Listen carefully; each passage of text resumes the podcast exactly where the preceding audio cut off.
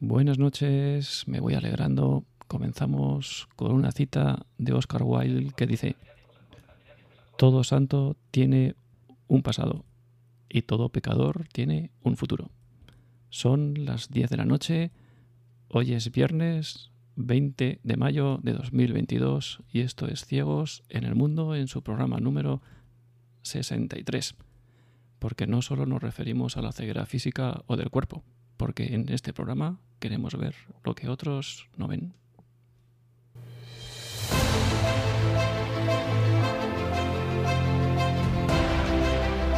Ciegos en el mundo. Porque todos, de uno u otro modo, estamos algo ciegos en el paso por este mundo. Desde este programa queremos aportar un poco de luz o al menos algunas ideas para ser una farola encendida en medio de la oscuridad.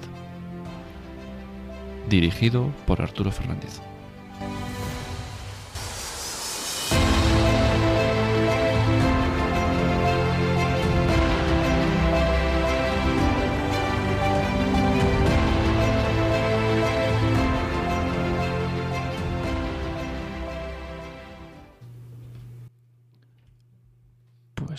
Las 10 horas y 6 minutos de la noche. Os recuerdo los métodos de contacto habituales o a través del programa habitual, los que estéis ya conectados, o a través del teléfono en el 91 060 70 93 y igualmente también a través de, de WhatsApp, a través de este mismo número de teléfono.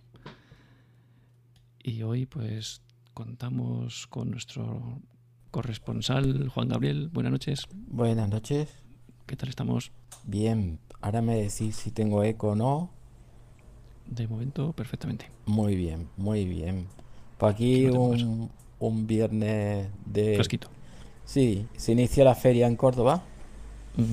Así que... Pues vais a Derretí. Nos vamos a Tirrití. que no sea leve. bueno, y hoy tenemos eh, como invitada, tenemos a Monse, Uy, un segundo. Ahora sí. Monse, buenas noches. Hola, buenas noches. ¿Qué tal estás? Muy bien, gracias. Muchas gracias a ti por haber, bueno, por haber aceptado y estar esta noche con nosotros, pues comentando de, todos estos temas interesantes, ¿no? Si te parece, en primer lugar, pues para ponernos un poco en, en contexto, ¿no? A los que nos estén escuchando, pues cuéntanos un poco quién es Monse. Bueno, pues yo soy Montserrat Feijo, mm, soy mexicana, soy antigua alumna salesiana y soy médico especialista en ginecología y en obstetricia y profesora de la Facultad de Medicina y Enfermería de, la, de Córdoba, de la UCO.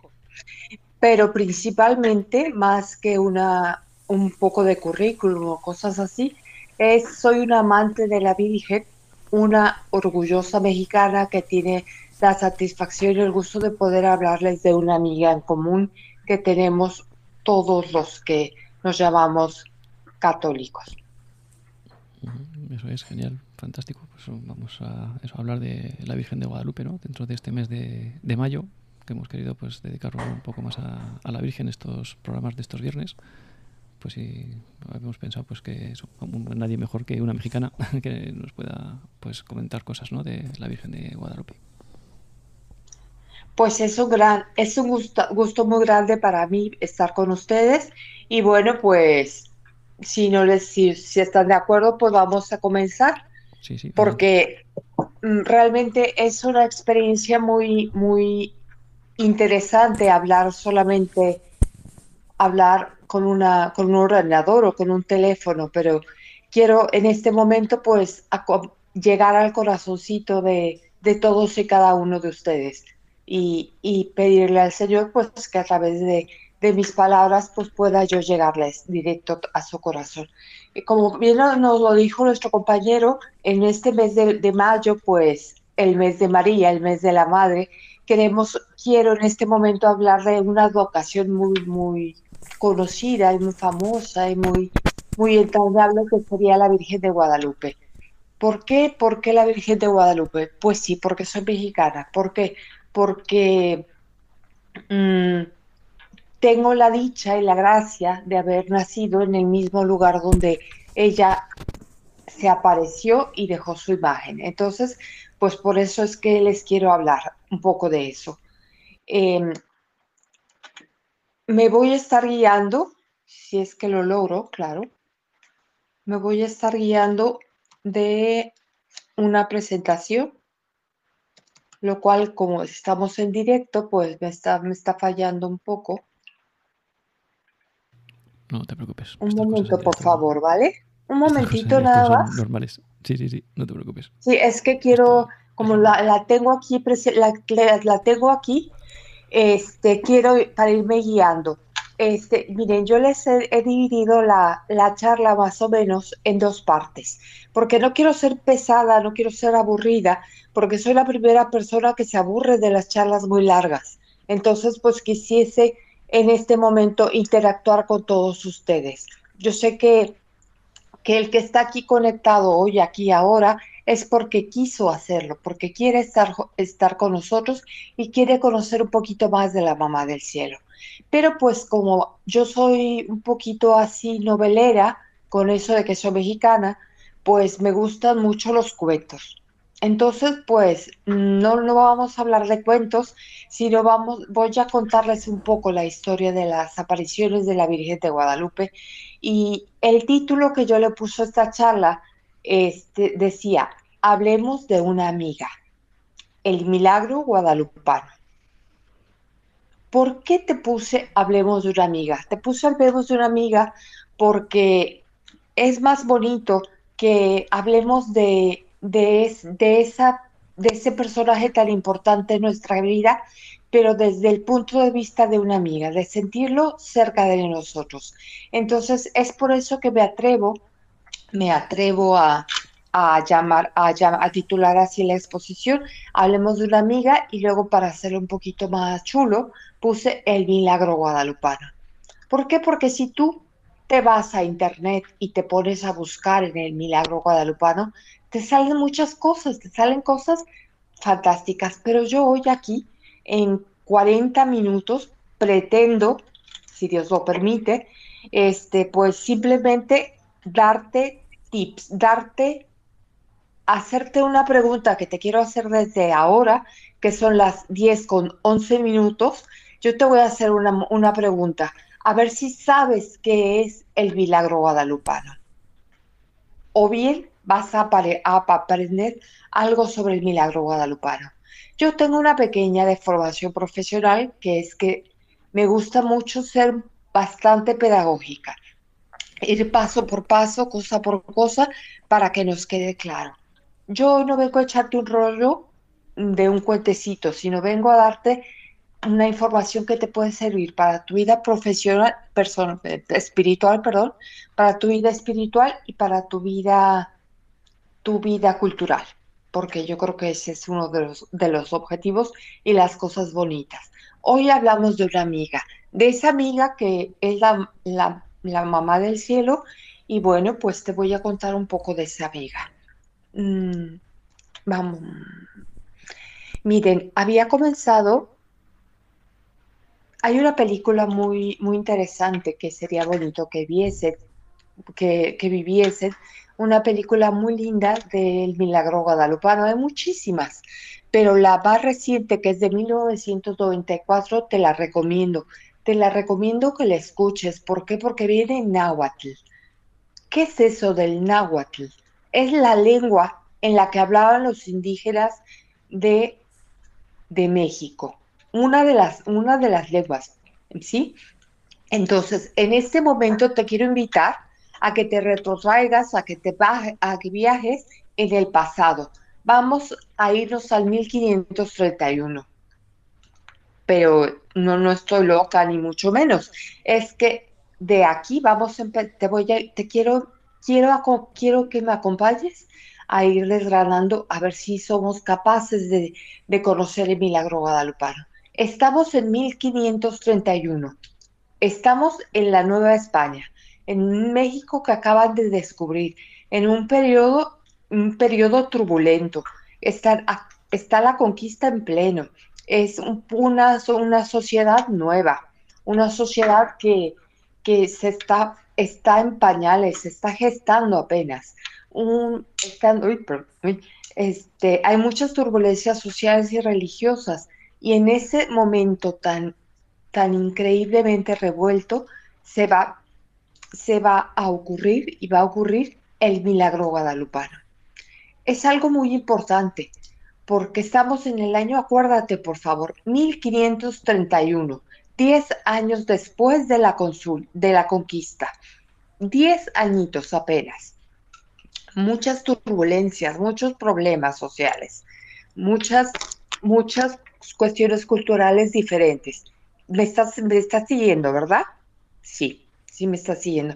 Si alguien, por favor, puede decirme sí o no, me, me, serviría de mucho, ¿vale? Perfectamente. Me serviría muchísimo para que yo sepa que, que estoy siendo clara.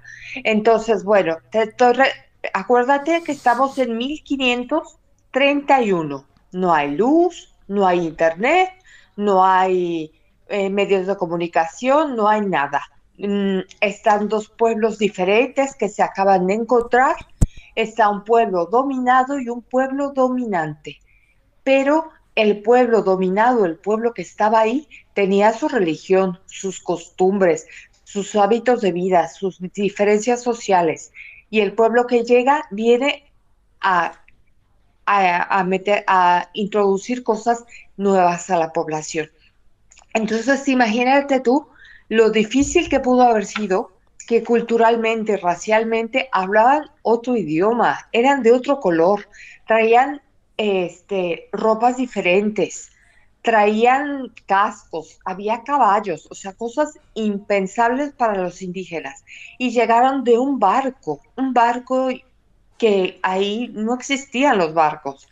Entonces, todo, todo esto, lo que te estoy haciendo es que te estoy llevando para que, para que te, te pongas en situación de lo que pasó, de qué pasó. Toma en cuenta, por favor, que el, el pueblo al que, el pueblo que existía en México era un pueblo politeísta, un pueblo que tenía muchos dioses, pero como en todas las religiones, hay un dios, una mamá, la mamá de Dios. Siempre en la, en la religión politeísta también estaba la mamá del cielo. Bueno, hasta ahí vamos, ¿vamos bien? Sí, perfecto. Perfecto, seguimos. Perdona que sea así un poquito este, preguntona, pero es que es por deformación, ¿sabes?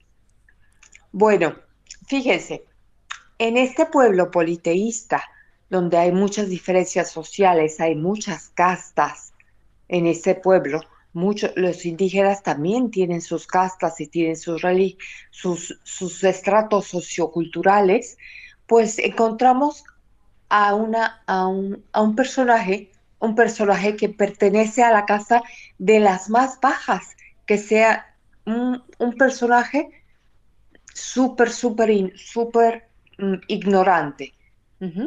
Entonces vamos a ver, este, este es un indígena que más adelante va a ser un personaje muy, muy, muy importante. Quiero que te acuerdes, quiero que tú, tú que me estás escuchando, te acuerdes una cosita que te voy a dejar de tarea. Pongan atención, ¿eh? Estoy buscando dónde está el nombre de la persona esta.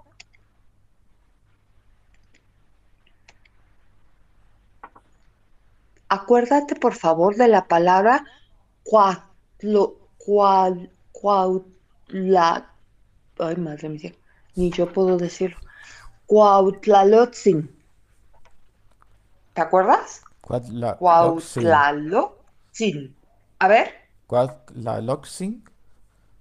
Eso, perfecto, eres una máquina. Excelente, Cuautlaloxin. ¿Y sabes qué significa? Ni idea. Quiere decir el que habla como águila. Tómala. Acuérdate, ¿eh? Cuautlaloxin, el que habla como águila. No se te vaya a olvidar, ¿vale? Oh, ok. ¿Vale? Eh, ok, perfecto. Ok. Bueno, este rollo, ¿a qué va? Cuauhtlaloxin, el que habla como águila, se va a llamar cuando, lo, cuando se convierte en la religión católica en Juan Diego. Juan Dieguito. Juan Diego. ¿Has escuchado tú hablar de Juan Diego? Juan Diego es el indígena al que se le aparece la Virgen, el que, el que recibe las apariciones, el que, el que va a ser el promotor de el milagro guadalupano. Va a haber cuatro apariciones, pero yo me estoy saltando un poco de, de temas, estoy volviendo un poco loco, pero no, no, es que te quiera, no es que te quiera volver loco. Simplemente te quiero decir que este amigo que se llama Cuautla Loxin, que después se llama, que su nombre católico es Juan Diego, es el más importante de toda esta historia, después obviamente de Nuestra Señora María de Guadalupe. Entonces, fíjate bien, a Cuauhtlaloxin, Juan Diego, se le aparece una mujer hermosa, una mujer vestida del sol con la luna en sus pies y con las estrellas en su cuerpo. Una mujer que no es, que él en cuanto la ve la reconoce como la Tonatzin. Acuérdate de esa palabra. De aquí de esta charla vas a saber náhuatl mejor que nadie. Este, Cuauhtlalotzin el que habla como Aila y reconoce a la mujer que se, le, que se encuentra en las apariciones en el monte del Tepeyac como la Tonatzin. ¿Te acuerdas de esa palabra, verdad? La voy a Tonatzin. Es muy importante. Acuérdate de esa palabra. Ya, te, ya tienes dos tareas, el Cuatlalotzin y la Tonatzin. Bueno, te voy a contar un poquito. Juan Diego, Juan Dieguito, Juan Diego Potlalotzin, se le aparece una mujer hermosa en, una, en un cerro, en un cerro pelón, en un cerro donde no había más que piedras y cactus y no, chumberas. Un cerro seco, que ahí, como era en diciembre, fue en diciembre cuando se apareció, cuando fue eh, cuando hace mucho frío en esa zona y todo estaba helado. Entonces, ¿tú crees que ahí, a ver, piensa, ¿tú crees que ahí va a haber flores? Parece que no. Pues parece que no. Parece que solamente va a haber chumberas y, cactus. Entonces, bueno, pues quédate con esta pizza. Ya te dejé dos tareas. Una es tonatzin y otra es flores. Porque ya te perdoné lo de Cuauhtladotzin, ¿vale? Ya te lo perdoné.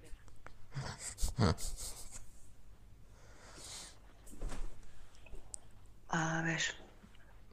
Bueno, pues a qué voy. Voy todo esto, todo este rollo tan divertido, porque, hombre, a mí me gusta contarte las cosas de, una forma que te vaya acompañando, es, que ya te conté que en un periodo revuelto, revuelto social 1531, diez años después de la, de la, de la mm, conquista, en un periodo en el que el pueblo dominante no sabía cómo actuar, el pueblo dominado tampoco, en donde una religión politeísta tenía que, que una religión monoteísta tenía que, que convencer a la religión politeísta de que era la única y verdadera, entonces, pues es difícil, es difícil, súper difícil. Entonces, de ahí acuérdate que a un indígena de la casta más baja de los indígenas, que había muchas, uno de los más de la casta más baja tiene una aparición en un cerro. Cuando va cruzando el cerro, el cerro pelón lleno de espinas y de, de piedras, cuando va cruzando el cerro, encuentra o se le aparece una mujer vestida de sol con la luna a sus pies.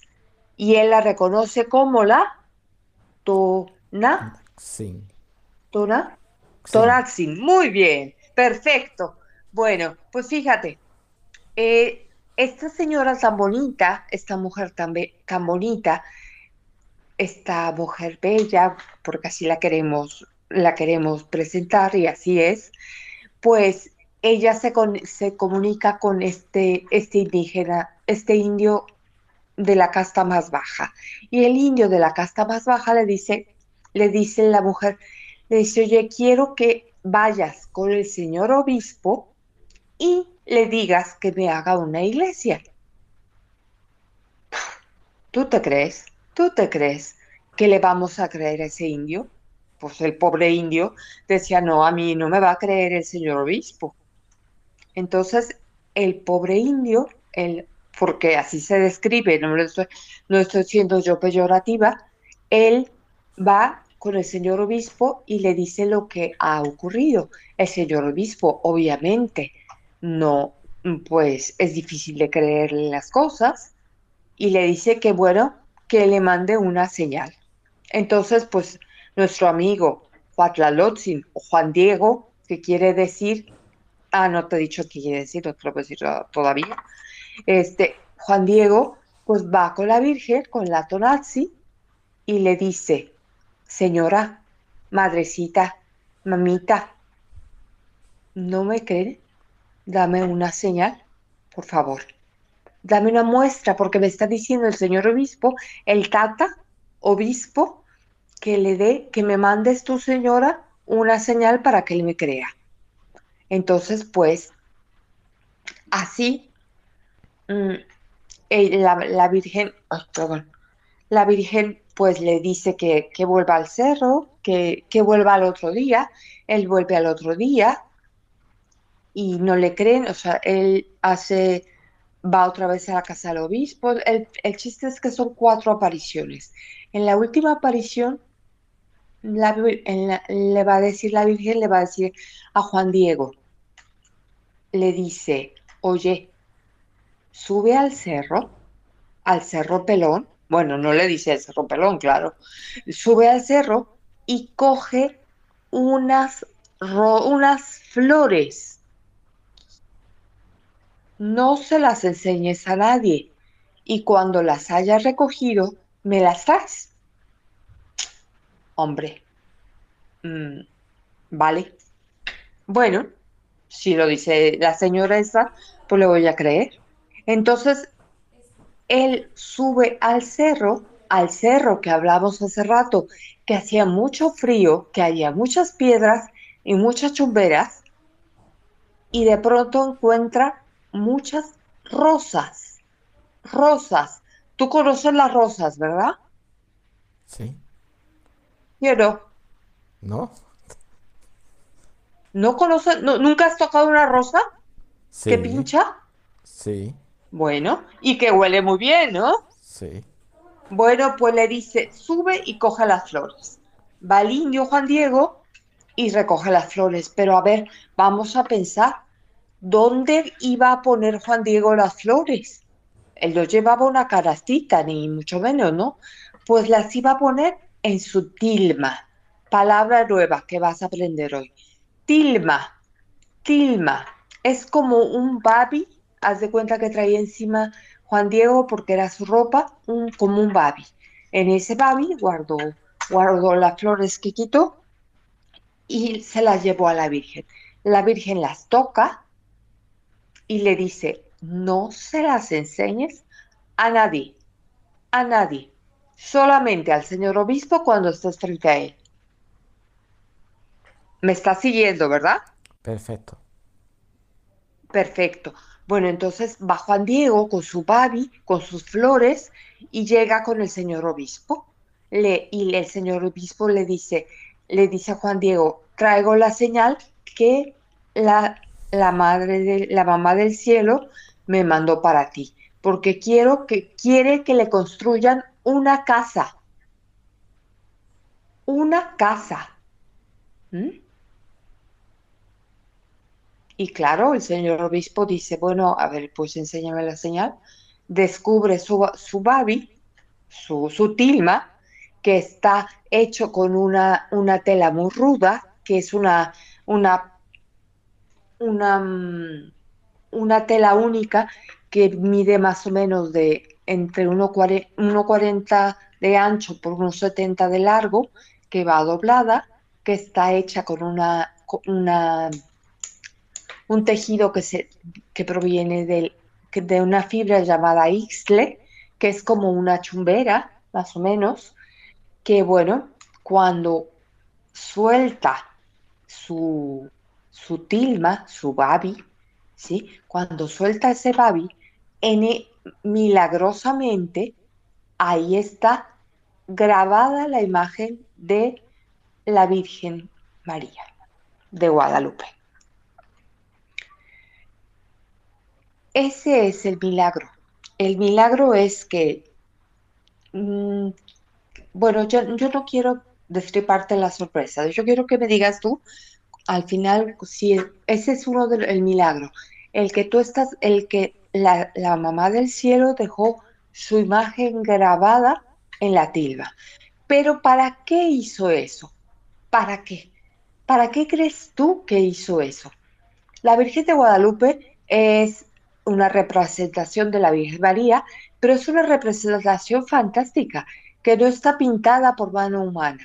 No hay un pincel humano, un tipo de, pintura que, que, se pueda, que se pueda, o sea, que pueda mm, similarse de lo que está hecho a un elemento que conozcamos. No sabemos cómo se hizo. Es un milagro, está estampada el milagro de esto es, son muchos, muchos, muchos. Uno es que es en un tejido muy burdo, un tejido muy sencillo, muy pobre, que ha permanecido desde 1531. ¿Qué te quiero decir? Que esa imagen que vemos en la actual Basílica de Guadalupe, Ciudad de México, es la imagen original que se apareció al indio Juan Diego. No está pintada, por mano humana. No hay tela que, pintura, repito, que se pueda equiparar. Pero ahí viene lo maravilloso, aparte de que yo sea una apasionada contándote esto, que, que hasta quieres irte corriendo a México, igual que yo. Pero bueno, lo que te quiero contar es que, fíjate, algo súper bonito, súper bonito. Eh, voy a hacer un punto y aparte, ¿vale? Voy a respirar 30 segundos, tomar un, poquito, un churrito de agua y decirte una cosa. Dame 30 segundos.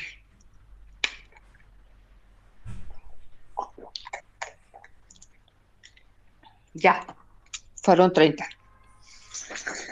Los, los aztecas no tenían la, letra escrita, no había letra escrita. Ellos se, se comunicaban por pictogramas por códices, es decir, con dibujos. Todo lo explicaban con dibujos. Entonces ellos eran capaces de con un dibujo poder interpretar si había tormenta, si era el mes de octubre, si era el mes de tal, o si había habido sequía o esas cosas.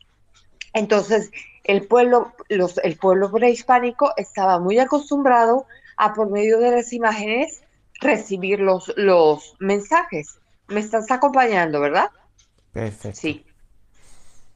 Perfecto. Entonces, fíjate bien. Ellos son buenísimos con los códices, ¿vale? Ellos son buenísimos, no saben leer. Además, toma en cuenta una cosa, que tú, tú, tú ya te aprendiste la palabra tonazzi, pero, pero ellos hablaban otro idioma. Ellos hablaban en náhuatl. Ellos no hablaban en castellano. Entonces era difícil que se comunicasen los cristianos con los conquistadores, con los conquistados. Era difícil porque no tenían la lengua. Entonces la Virgen Santa María de Guadalupe viene a dejar un mensaje universal, un mensaje para que el que lo vea lo entienda, ¿vale? El que, el que, el que esté con ella lo entienda. Tú eres capaz, si yo te digo, tú que me estás escuchando, hay es una mujer que está, está eh, que tiene las estrellas en su manto y está sobre el sol, sobre la luna y ay, perdón. Este, es que, perdón, ¿eh? cosas del directo que tiene a la luna a sus pies y está coronada por el sol. ¿sabrías tú quién es? Nosotros sí. Pues sí, nosotros que estamos escuchando esta charla, sí sabríamos, ¿no? ¿Quién es? ¿Quién te imaginas que sea? Es la Virgen María. Porque claro, nosotros ¿Y si eres azteca? No tendríamos ni idea. Sería ¿Y, si, y si, por ejemplo, ¿y, ¿tú te acuerdas que dijeron una palabrita muy chula? Tonaxi. La Tonaxi. ¿Sí? o sea, el, el, indígena dijo, mira la Tonaxi. Y el católico dijo, ¡Uh, la Virgen María! ¿Mm? Entonces, qué chulo. Qué chulo porque en una sola imagen se junta eh, lo que sabes, las, las costumbres de los dos. Entonces es algo muy bonito, es algo muy apasionante. Y bueno, pues cosa, eh, vamos a seguir con la pasión. Ya sabes, ya sabes que que fue una imagen, un pictograma, unos dibujitos, que ella se comunicó con lo mismo con los dos pueblos. Entonces vamos a ir a desgranando, pero rápidamente, porque, porque si no me, va a comer, me van a comer con el directo. Eh, la mujer está, eh, está dominando al sol, está delante del sol, está con la luna a sus pies. Y en el manto tiene las estrellas. Uy, qué bonito, Monse, qué bonito. Pues sí, pero te voy a decir todavía más bonito. Fíjate, en, las, en su manto, vamos a hablar un poquito, ya un poquito, un poquito de chisborreo.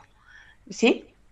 Perdón, vamos a ver que el manto tiene un color azul, azul turquesa, azul fuerte ese color para los aztecas, por atención, solamente lo podía usar el emperador. Si de pronto aparece una mujer con un manto azul, ¿quién es? Emperadora, ¿no? ¿Una emperatriz? ¿Sí? Sí. Pues sí. Oye, ¿y sabes que las estrellas en el manto tiene 45 estrellas? 45 estrellas que tú dices, no, pues están aleatoriamente puestas, se las inventó el, el, autor. Pues no, señor, esas estrellas coinciden perfectamente con las estrellas que estaban en el cielo el día de la aparición de la Virgen de Guadalupe, que fue el 12 de diciembre de 1531, que coincide con el solsticio de invierno. Son 45 45 estrellas. Perfecto. Ya sabemos que... Sí, sí, sí, sí, lo sé, lo sé. Es flipante.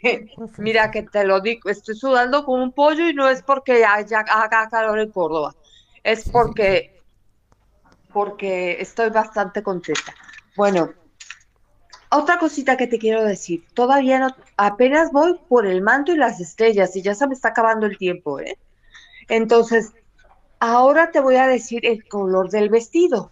La mujer esta, tan bonita, trae un vestido que es color rosita, entre rosa y color arena.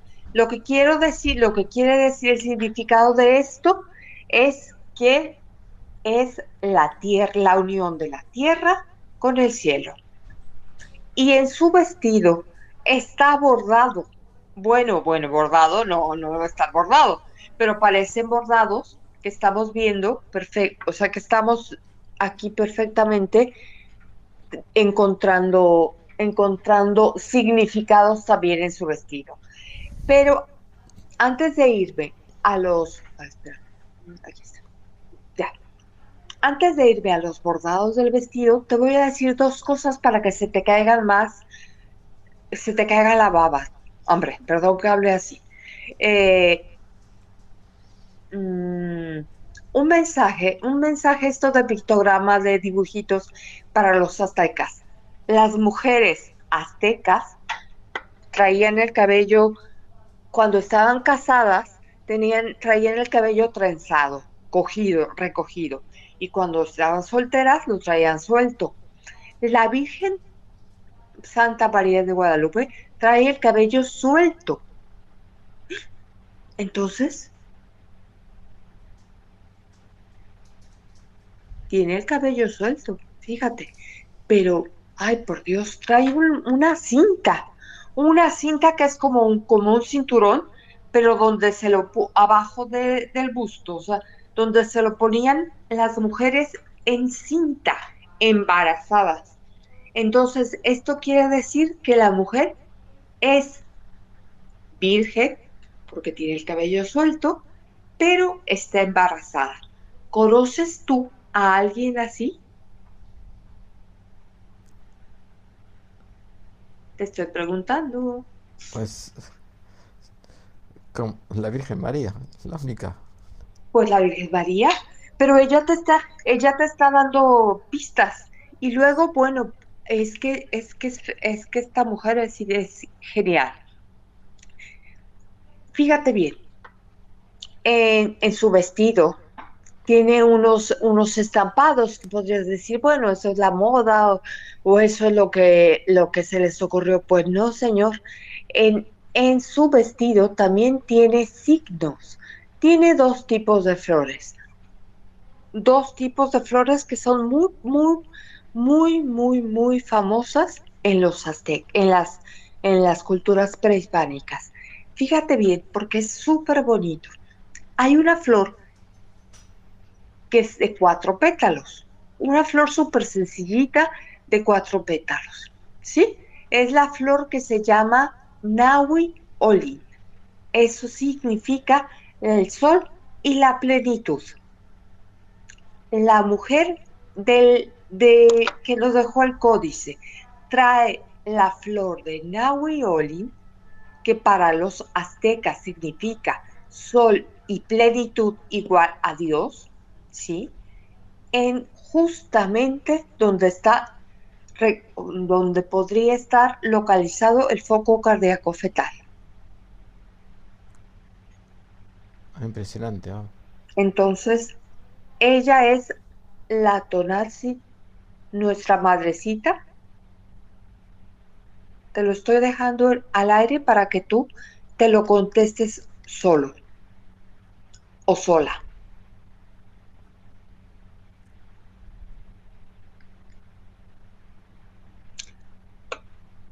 Pero bueno, mm, ya te estoy haciendo pensar bastante. Entonces, para mm, ya siguiendo, siguiendo con esto, está la, señora, la señora de la foto, que no es una foto, que es una, una imagen, pues no se quedaba con nada, ¿sí? No es no se quedaba con nada porque es como una es una madre. Entonces, honor a quien honor merece, ¿verdad? Pues esa, esa frase es muy bonita. Y esa frase, pues, habíamos de llevarla todos a, a rajatabla. Pero pues esa señora que honor a quien honor merece, se, abajo de donde, ¿te acuerdas que yo te dije que está en lo alto de, de la luna? Entonces, abajo de la luna hay un angelito. Hay un angelito muy, un angelito. Y tú dices, ay, qué cosa tan, tan cookie, ¿no?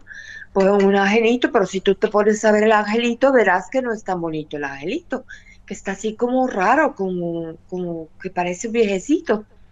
Bueno, pues mira, pues nada. Vamos a ver, vamos a ver. Pero mira, te cuento el chisme. El, el angelito este tiene unas alas, porque es un angelito, claro. Tiene las alas mmm, de unos colores muy vivos. Un color verde, un color blanco y un color rojo rosa. ¿Por qué? Pues porque serían las, las alas de una ave exótica, porque se está apareciendo, se está presentando en un lugar donde hay otro tipo de, de fauna.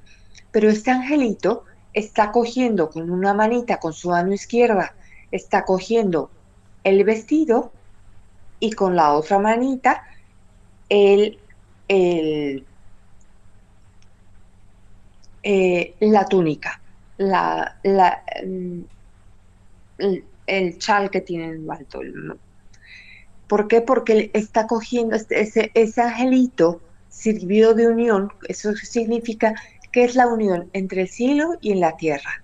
Pero yo hace rato, hace rato cuando empecé la charla, te dije que te acordaras de que, ay,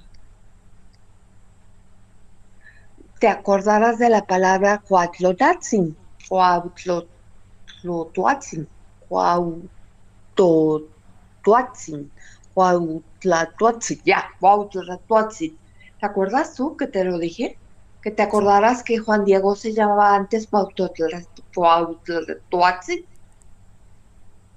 Pues ya no me estás contestando. pero bueno, yo creo que sí, sí, te acuerdas que te lo dije.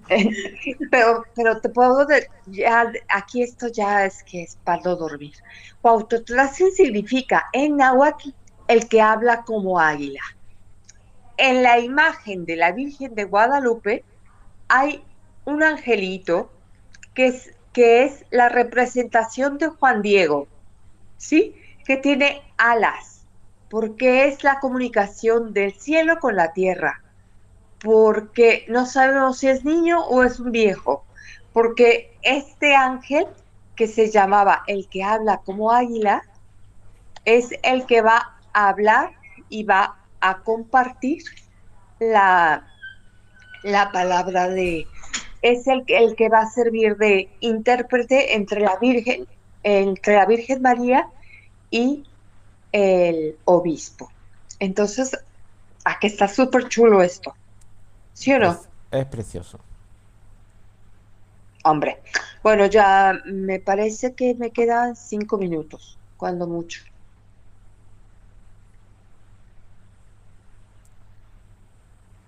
Bueno, pues la mujer está en lo alto de la luna, pero la mujer está de pie exactamente en lo que correspondería al centro de la luna. ¿Por qué en el centro de la luna? eso es, eso, eso es un regalito que la mexicana esta se quise, eh, le gusta, le gusta saber eso, porque México significa el ombligo de la luna.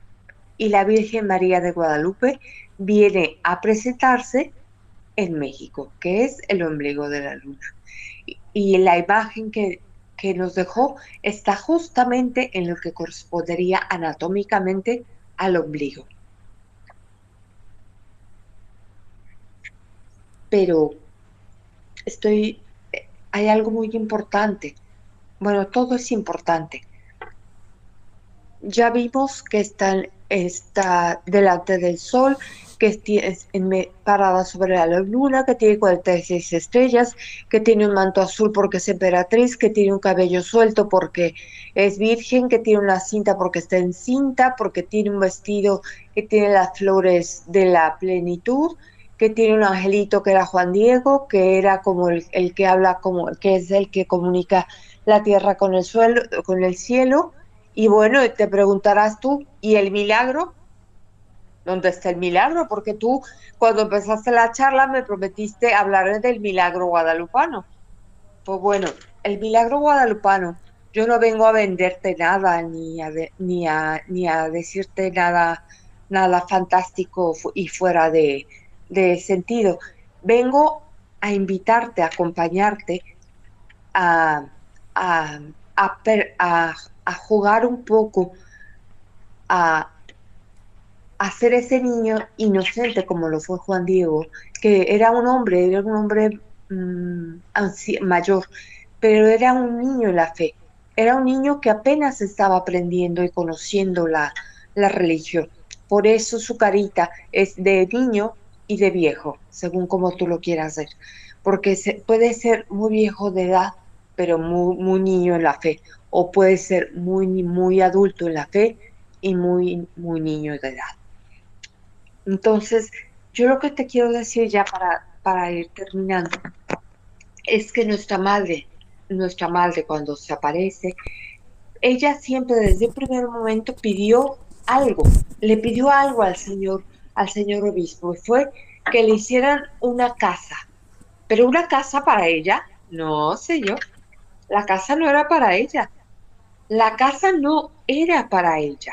La casa es para su hijo. ¿Sí? La casa es para su hijo. Para y al final, cuando en su última, en su última, mm, cuando ve a Juan Diego y le manda la señal, le dice, yo soy la perfecta Santa María de Guadalupe. ¿Significa algo especialmente Guadalupe? Permíteme. Sí, sí, Guadalupe tiene un, esa palabra que... Sí, ahora, ahora contesto, ahora contesto, ¿sí? Un momento.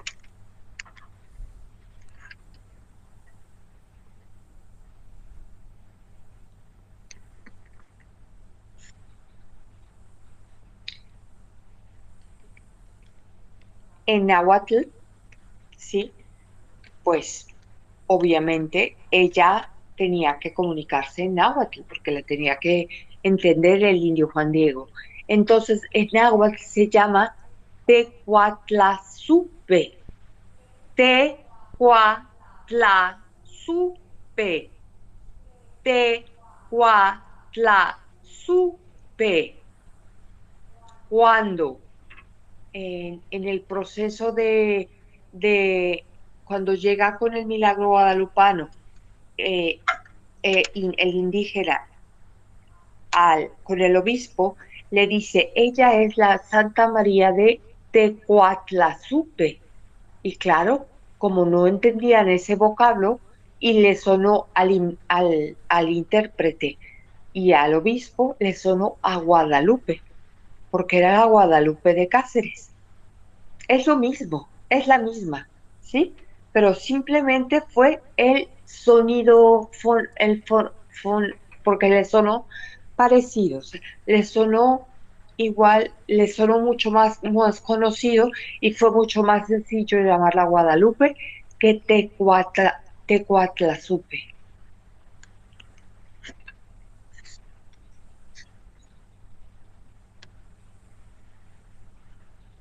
La Virgen María, cuando se, en la, en la imagen que nos está regalando, está con las manos, eh, con, las, con, los, con las dos manos pegadas, en, como si fuese a hacer una oración, como lo que nosotros pondríamos las manitas cuando somos chiquitos para rezarle al angelito de la guarda o lo que sea.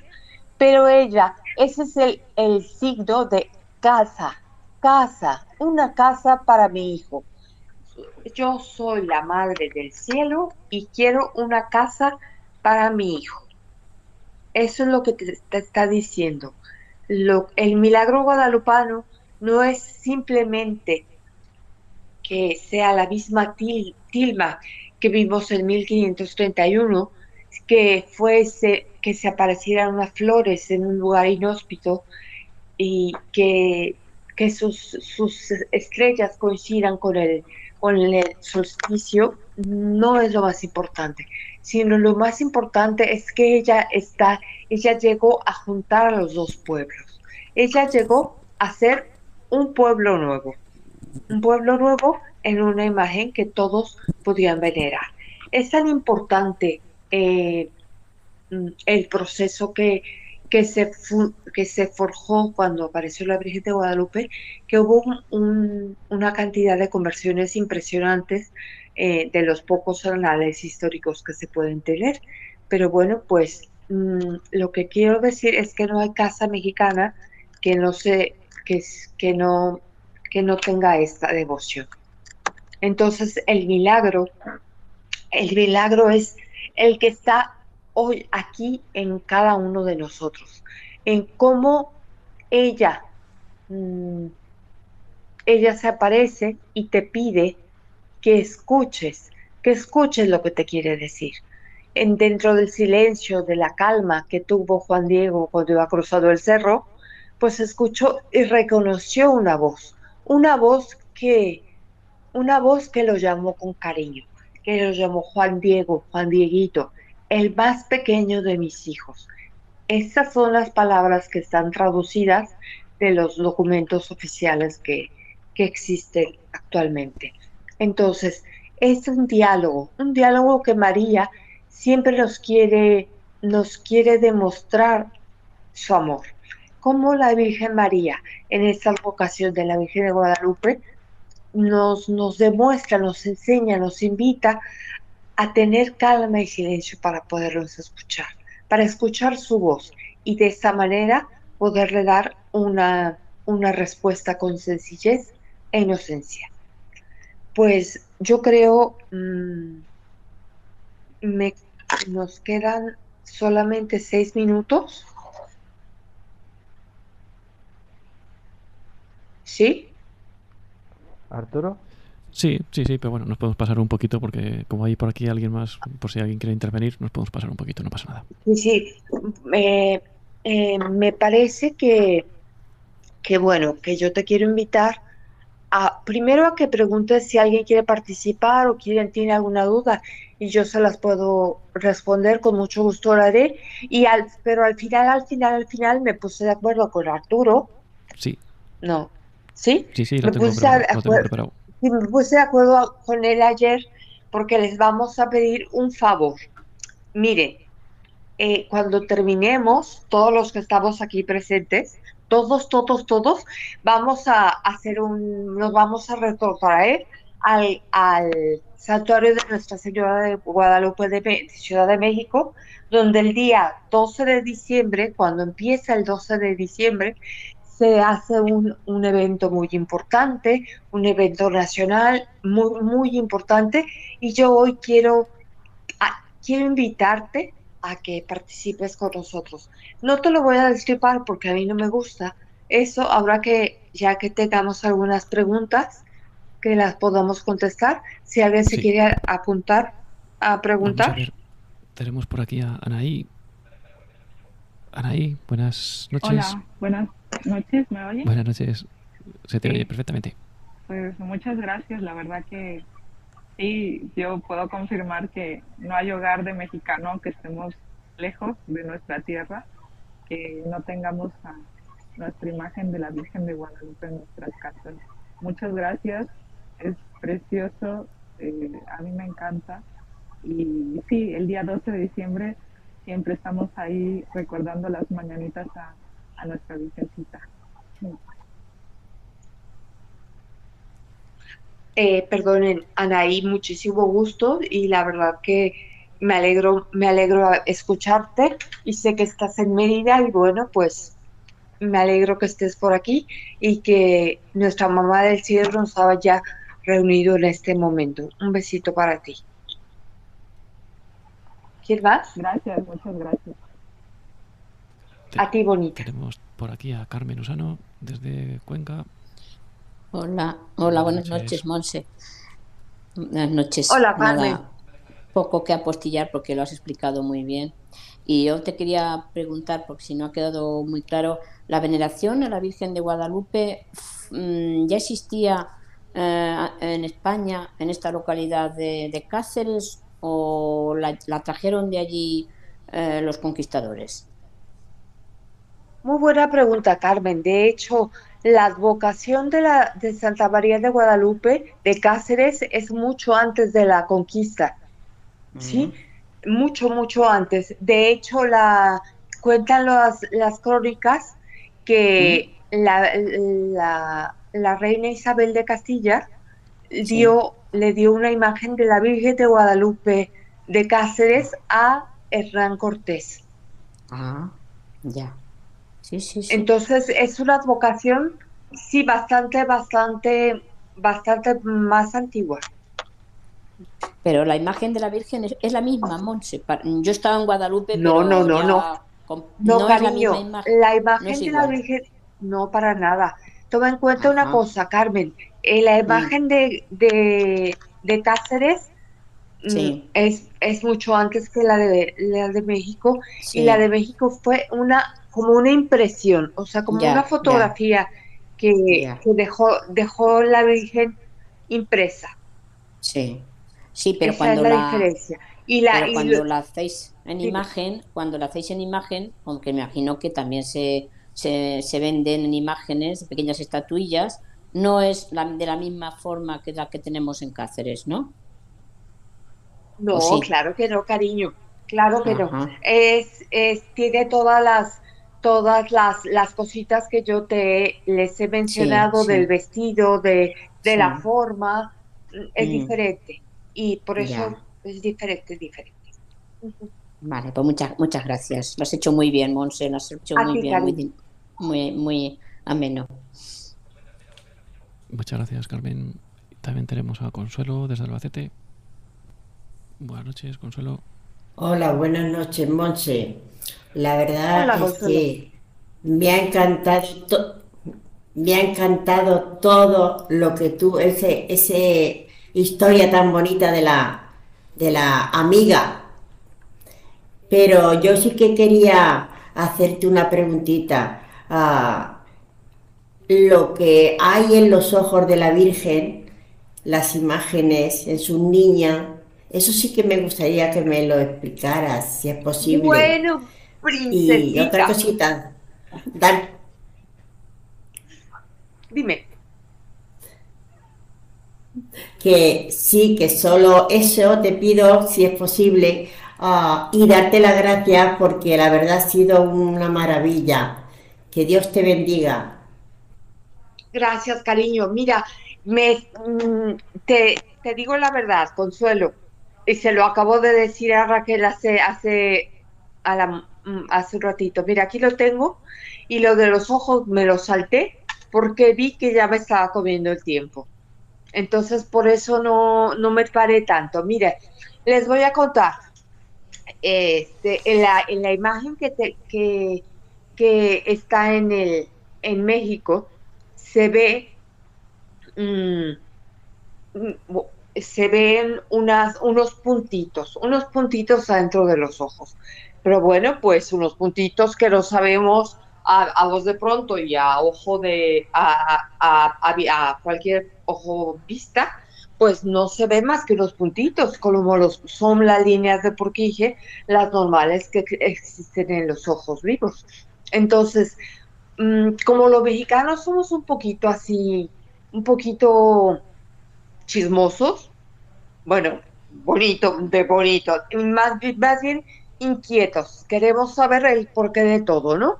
Entonces hubo, hay un, hubo un, un oftalmólogo, un, un oftalmólogo que se le, que le, que, hombre, mm, que se le dijo, que se le, con tantas, tantas pruebas que se han hecho, de las de las los tipos de, de, la pintura y pruebas de la NASA y todo lo que se ha hecho, pues vieron unas pequeñas puntitos adentro de los ojos de la Virgen. Entonces el oftalmólogo dijo, le dijeron a él, bueno, ¿y por qué no haces un examen de ojo a la imagen? y bueno, pues el hombre fue, hizo un examen de ojo. ¿Y cuál sería su sorpresa? Que, que encontró en las pupilas de la Virgen miosis y midriasis. Eso quiere decir que, que, se abre y se cierra la pupila, como un ojo vivo, como una persona que está viva. Entonces, eh, es una de las cosas rarísimas que, que, tú dices, ¿cómo es posible que, que esté respondiendo un, un, ojo de una imagen? Pero bueno, mm, como ahí también muchas veces no queremos caer en el populismo o en el fanatismo, queremos tener bases científicas de las cosas. Entonces el doctor José Aste Tanzman, que fue un ingeniero digital, se, por medio de ingeniería de la ingeniería digital que existía en ese momento, intentó ver las, las imágenes porque, hombre, al estudiar la imagen de, de los dos ojos, se vio que dentro de, esas imágenes había algo. Pero ese algo que puede ser, entonces mira Gonzuelo, voy a aprovechar y lo voy a leer textual, lo que encontró, porque es que es impresionante. Dice, mira, lo leo textual con, su, con el permiso de ustedes, dice, la presencia del grupo familiar en ambos ojos de la Virgen de Guadalupe, en opinión del doctor Aste, son las figuras más importantes que se encuentran reflejadas en sus córneas, pues están ubicadas en su pupila, lo que quiere decir que María de Guadalupe tiene a la familia en el centro. las imágenes por tecnología digital sean, son como un reflejo de lo que estaba sucediendo en ese momento de las apariciones. Es, eso es lo que la información más fidedigna que yo te puedo, que te puedo aportar y espero haberte podido eh, responder a tu, a tu pregunta. Gracias, sí que la has contestado, gracias. De nada, cariño. Consuelo. Y ya por último tenemos uy, a Mariluz desde Toledo. Ahora, Mariluz, buenas noches. Hola, buenas noches. Ahí estás. Buenas noches. Mm, pues nada, te doy las gracias. Yo te iba a preguntar lo mismo sobre los ojos y ya lo has respondido. Muchas gracias por dedicarnos este rato. Y me alegro. Gracias a ustedes. unidos en María. Claro que sí, cariño. Y bueno, lo que yo quiero hacer la acotación es que hombre, que no importa si las manchitas dicen una cosa u otra, o la lesión, las imágenes de los ojos, tal, sino que quedémonos con que lo que, que la familia es el centro, es, el mensaje que nos quería decir María de Guadalupe. Uno de los muchos mensajes.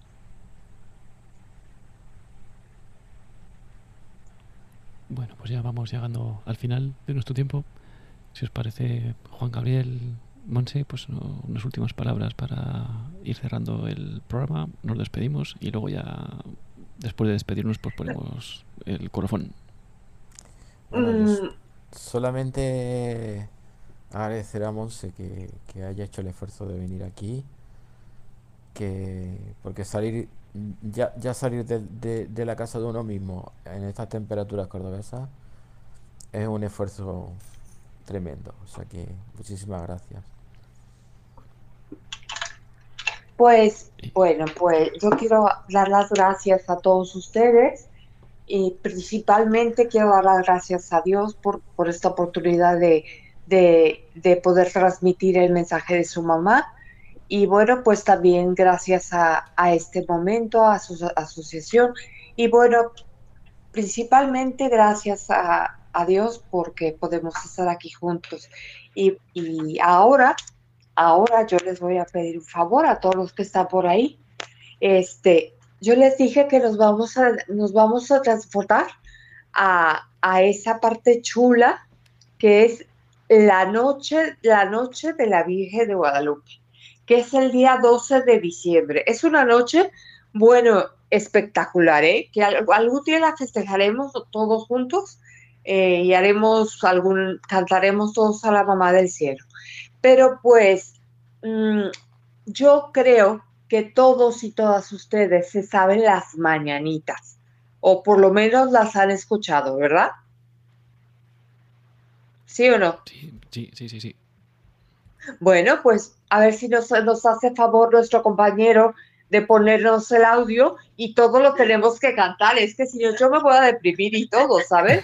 sí pero nos, vamos despidiendo, si te parece, nos despedimos y ya la sí, perfecto. Muchísimas gracias y, despedimos a la mamá del cielo y le cantamos esta canción. Pues muchísimas gracias, Monse, por haber estado con nosotros eh, esta noche. Ha estado fenomenal, nos ha encantado. Y pues muchas gracias por haber estado este, este rato con nosotros. También me despido pues, del, del resto que paséis buen fin de semana, buena, buena semana. La semana que viene, el viernes que viene, pues volvemos a tener otro, otro programa.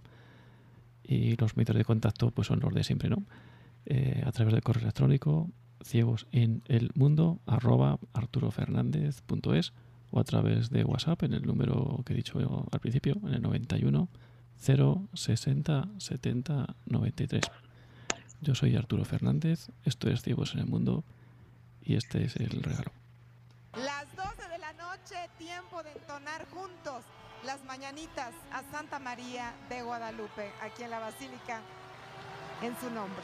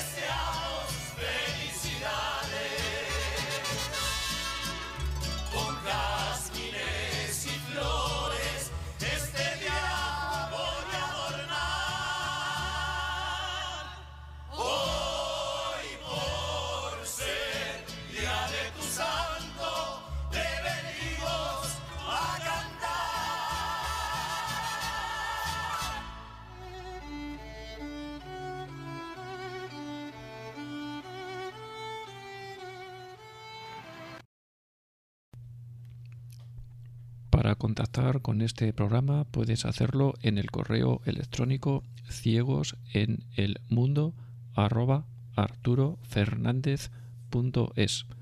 o bien en el número de WhatsApp 91 0 60 70 93. Yo soy Arturo Fernández y esto es Ciegos en el Mundo.